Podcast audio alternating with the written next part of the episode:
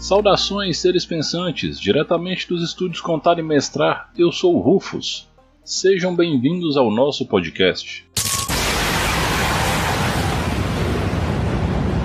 Eu poderia dizer que o podcast de hoje tem um tema muito especial, mas hoje eu vou falar sobre umas notícias que eu li aí nas últimas semanas e eu achei que mereciam um certo destaque. São duas notícias que eu vou falar aqui e a primeira delas é o seguinte: foi anunciado para o ano que vem um RPG de Power Rangers. É, vocês não ouviram errado, é um RPG para Power Rangers. Na verdade, a Hasbro anunciou um sistema chamado Essence 20 para abarcar todos os seus produtos que merecem um RPG, no caso Power Rangers, Transformers, G.I. Joe e My Little Pony. O que, que esse sistema traz de diferente? Primeiro que esse sistema tem uma lógica de rolagem de dados bem única, onde você vai usar um D20 mais um outro dado que pode variar de um D2 até um D20, e esse segundo dado vai ser somado no resultado do D20 do teste, e você tem que superar uma dificuldade. Pronto parece bobeira, mas entram os pontos interessantes na mecânica. O primeiro é, se um dos dois dados tiver o resultado total, aquela jogada é um acerto crítico. O segundo ponto é, se o seu personagem tiver um grande nível de especialização na habilidade que está sendo testada, você não vai rolar um D20 e um segundo dado, e sim um D20 e todos os dados abaixo de D20 para somar. Ou seja, dependendo da situação, você vai jogar um D20, um D12, um D10, um D8, um D6, um D4, um D3 e um D2. É, essa caralhada de coisa mesmo. E se algum deles tiver o resultado total, você tem um acerto crítico.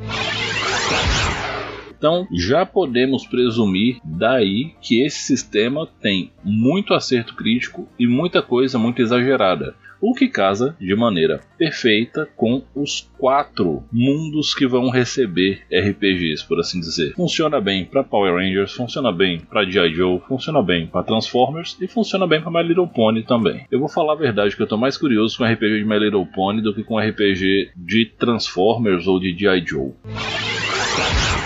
Seguindo, o sistema vai ter quatro atributos, que é força, velocidade, inteligência e social. A criação de personagens vai passar por três etapas, sendo origem, de onde você veio, influência, o que aconteceu com você que levou você a se tornar um herói, e função, é qual papel você exerce dentro do grupo. E é aqui que mora o ponto mais interessante. Esse sistema é feito para ser jogado coletivamente desde a origem. Observe que os desenhos de Transformers e G.I. Joe, assim como tudo sobre Power Rangers, entrega para os personagens funções muito específicas, sem protagonismo excessivo, apesar da grande importância da figura do líder mas ainda assim há um certo equilíbrio. Você não tem um personagem dentro do grupo ridiculamente mais forte do que os outros. Você tem são situações específicas para cada um deles.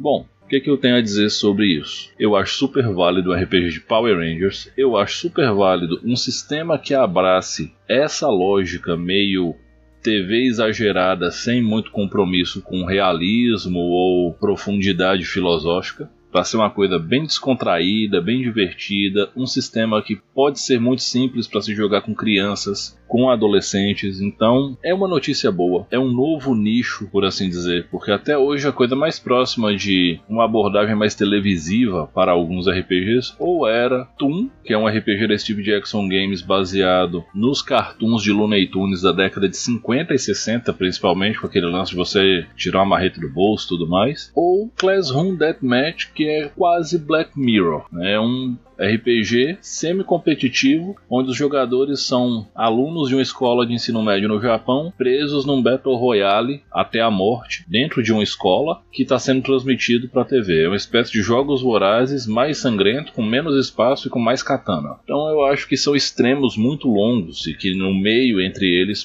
pode haver mais coisas e o Essence D20 o Essence 20, como é o título desse sistema, pode trazer essas coisas. No pré-release, ainda adianta que no livro base de Power Rangers RPG, que vai ser o primeiro RPG do Essence 20, a sair no mercado, se eu não me engano, para setembro do ano que vem. No ano que vem, caso você esteja escutando isso aqui em 2021, tá? Só para constar. Então, retomando, Power Rangers RPG é o primeiro jogo da família Essence que vai ver a luz do dia, e o livro vai trazer uma ambientação focada em Alameda dos Anjos, com os vilões Rita Repulsa e Lord Zed. Então, é o classicão do Mighty Morphin Power Rangers, mas ele vai cobrir o arco completo do Zordon, que tem algumas outras séries também compondo. Como eu já disse, eu tô ansioso para ver isso de perto. Eu vou baixar o Fast Play assim que ele estiver disponível e aí eu vou dar uma lida e se pá eu vou jogar e aí eu gravo um podcast falando para vocês dessa experiência.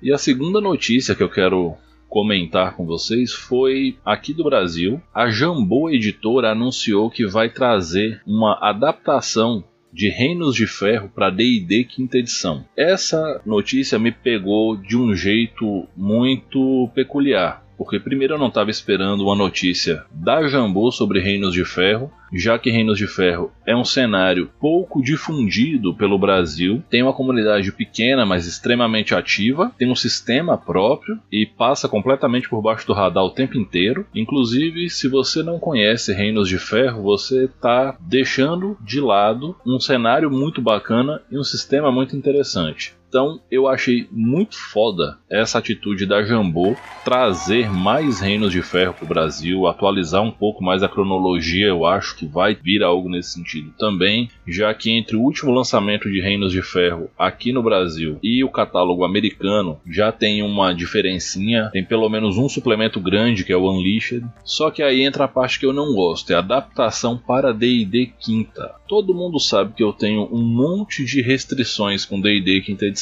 Tá, eu também sei das qualidades todas, vocês vão me falar comigo, mas Rufus é fácil, é bom para jogar com iniciante, é acessível, todo mundo entende logo, é praticamente fast play. E eu concordo com vocês nisso tudo.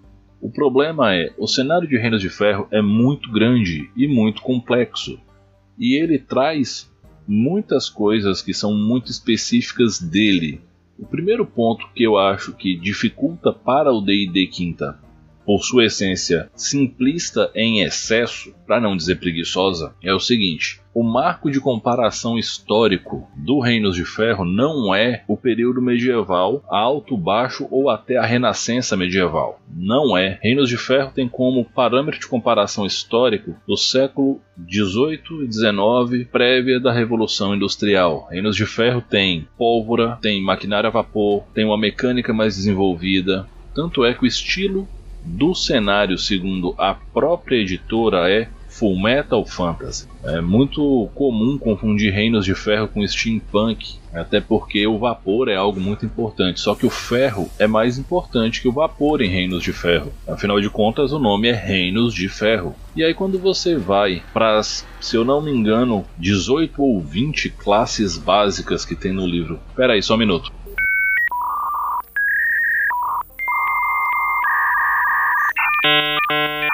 Bom, eu fui ali na minha estante e peguei o Reinos de Ferro, afinal de contas não faz sentido nenhum eu ficar especulando para vocês quantas classes tem no livro. Se eu tenho o livro aqui, eu posso contar quantas classes são. Então, só para vocês terem uma ideia, só o livro básico apresenta 30 opções de classe de personagem, que no sistema de Reinos de Ferro é chamado de carreiras. A gente tem mais as adições de umas 12 do Aventuras Urbanas, mais o que saiu nas revistas Sem Trégua, mais, bom, faz muita coisa. Muito disso é fácil de ser adaptado na mecânica da quinta edição de opções de especialização de classe. Coisas que inclusive já existem, como pirata, duelista, é fácil adaptar um caçador de recompensas, Porém, existem classes que são únicas demais e que talvez não fiquem legais nesse contexto e vão acabar sendo enfiadas nesse meio. A gente tem, por exemplo, o Conjurador de Guerra, que pode ser facilmente confundido pelo nome com o Mago da Guerra presente no Guia do Aventureiro da Costa da Espada. Porém, são coisas completamente diferentes uma da outra, já que o Conjurador de Guerra nos Reinos de Ferro é o único capaz de se conectar com um gigante a vapor e controlá-lo mentalmente. Ah, é, tem os gigantes a vapor. Merecem um capítulo toda a parte. São construtos inteligentes, capazes de vários tipos de feito e que têm uma classe dentro do Reinos de Ferro chamada Mecânico de Campo, que já começa com gigante de trabalho sem custo. Caralho, o maluco é brabo.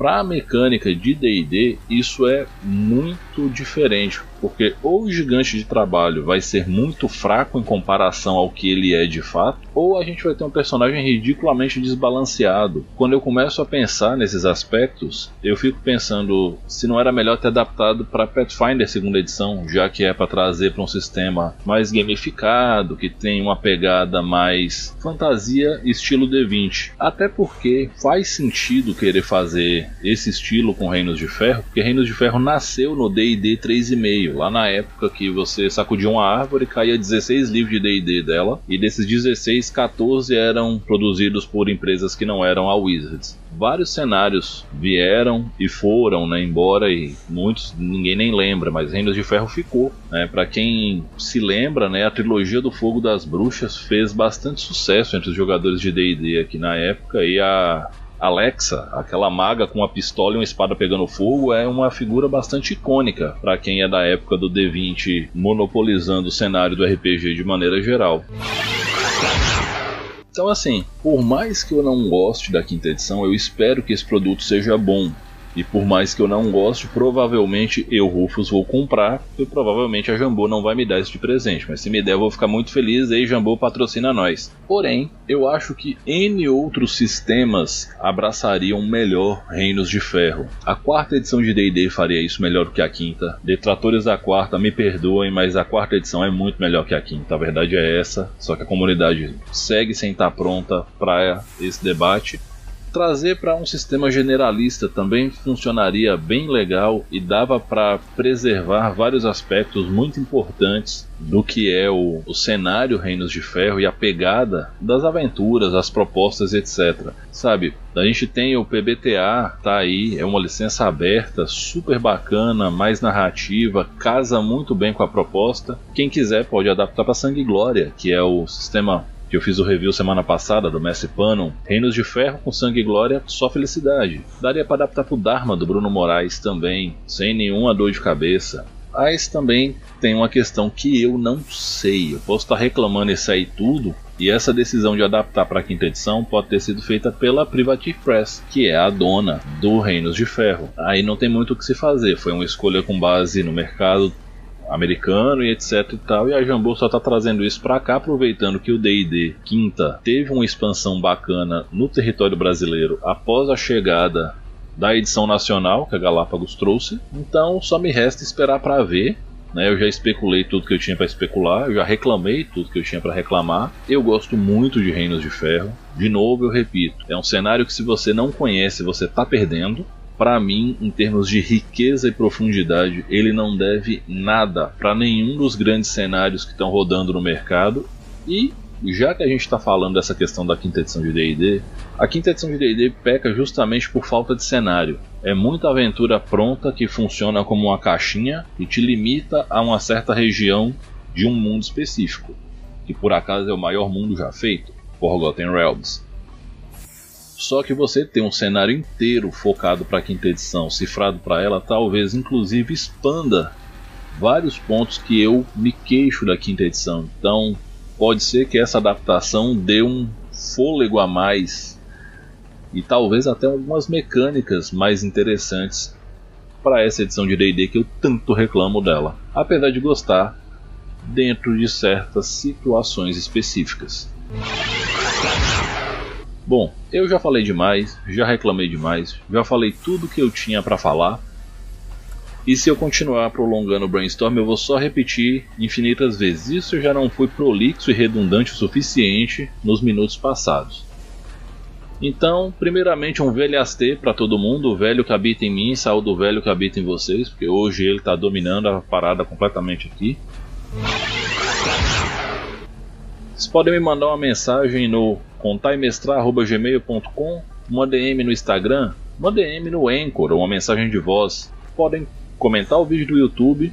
Não se esqueçam de apoiar o nosso financiamento coletivo lá no Catarse, catarse.me barra contaimestrar. Cincão por mês e você ajuda pra caramba o velho Rufus aqui a continuar fazendo esse trabalho de descomplicação e debate e propagação do RPG.